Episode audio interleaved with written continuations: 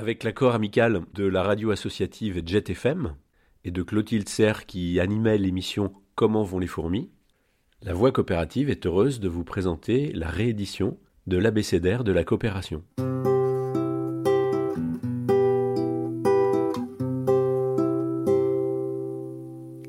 Rubrique.cop, la voix coopérative. Réapprendre à coopérer abécédaire de la coopération, avant-propos. Hervé, est-ce que tu peux euh, nous dire euh, ce, que tu vas nous, ce que tu nous concoctes pour les, prochaines émissions? Oui, bonjour. L'idée de proposer des chroniques coopératives vient d'une conviction qu'on a aujourd'hui euh, un besoin à la fois urgent et considérable de réapprendre à coopérer. je voudrais commencer par une anecdote qui est rappelée par Harry de Geus, qui était un, une personne éminente chez Shell qui s'occupait de la prospective et qui raconte l'histoire effectivement des, oiseaux euh, euh, à Londres, puisque euh, il y a très longtemps et pendant très longtemps, le lait était livré aux Londoniens dans des bouteilles de verre ouvertes. Et donc les populations, en particulier de rouge-gorge et de mésanges bleus, avaient l'habitude de venir se nourrir en prenant la pellicule de crème qu'il y avait au-dessus des bouteilles de lait.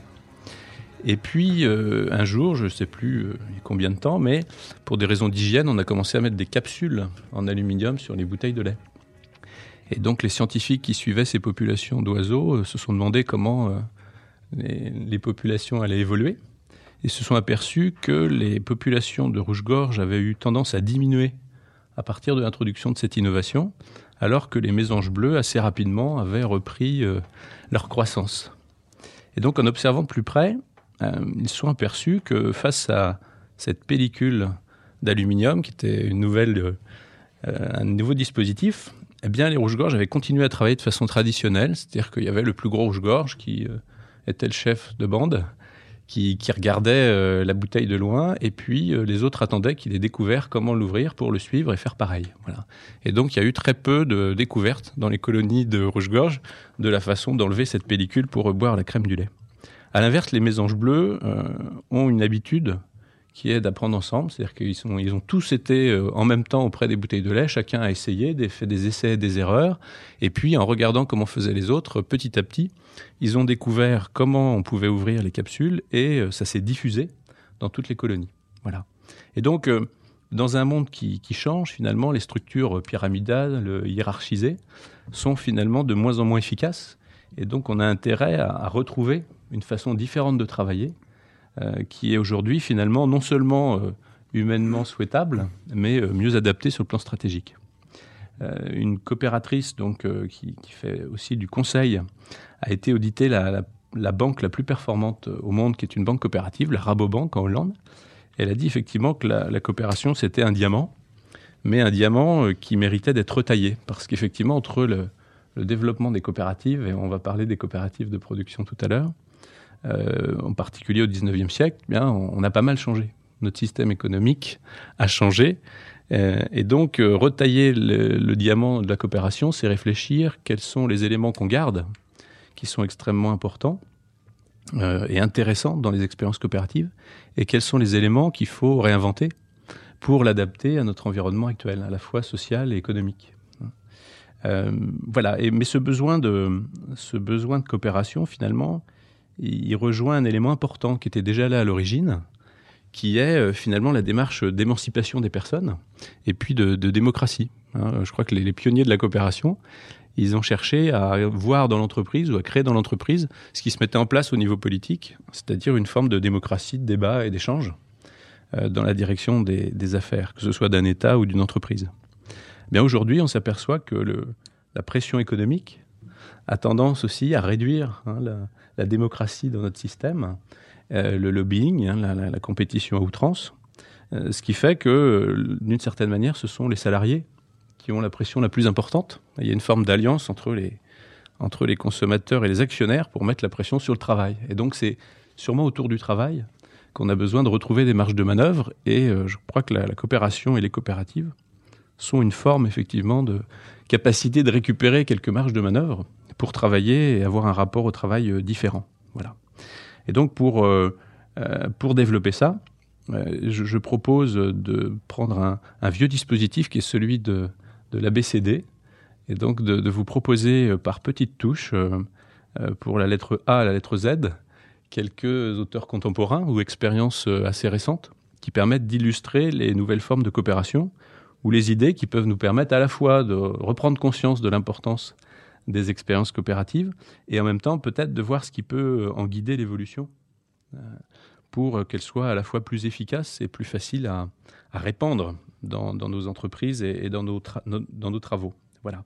Alors, pour résumer, avant de, leur donner la parole aux expériences ou à ceux qui expérimentent euh, directement, on pourrait dire qu'un élément qui, bouge véritablement, euh, c'est aussi le fait d'être entré dans une économie de, l'information.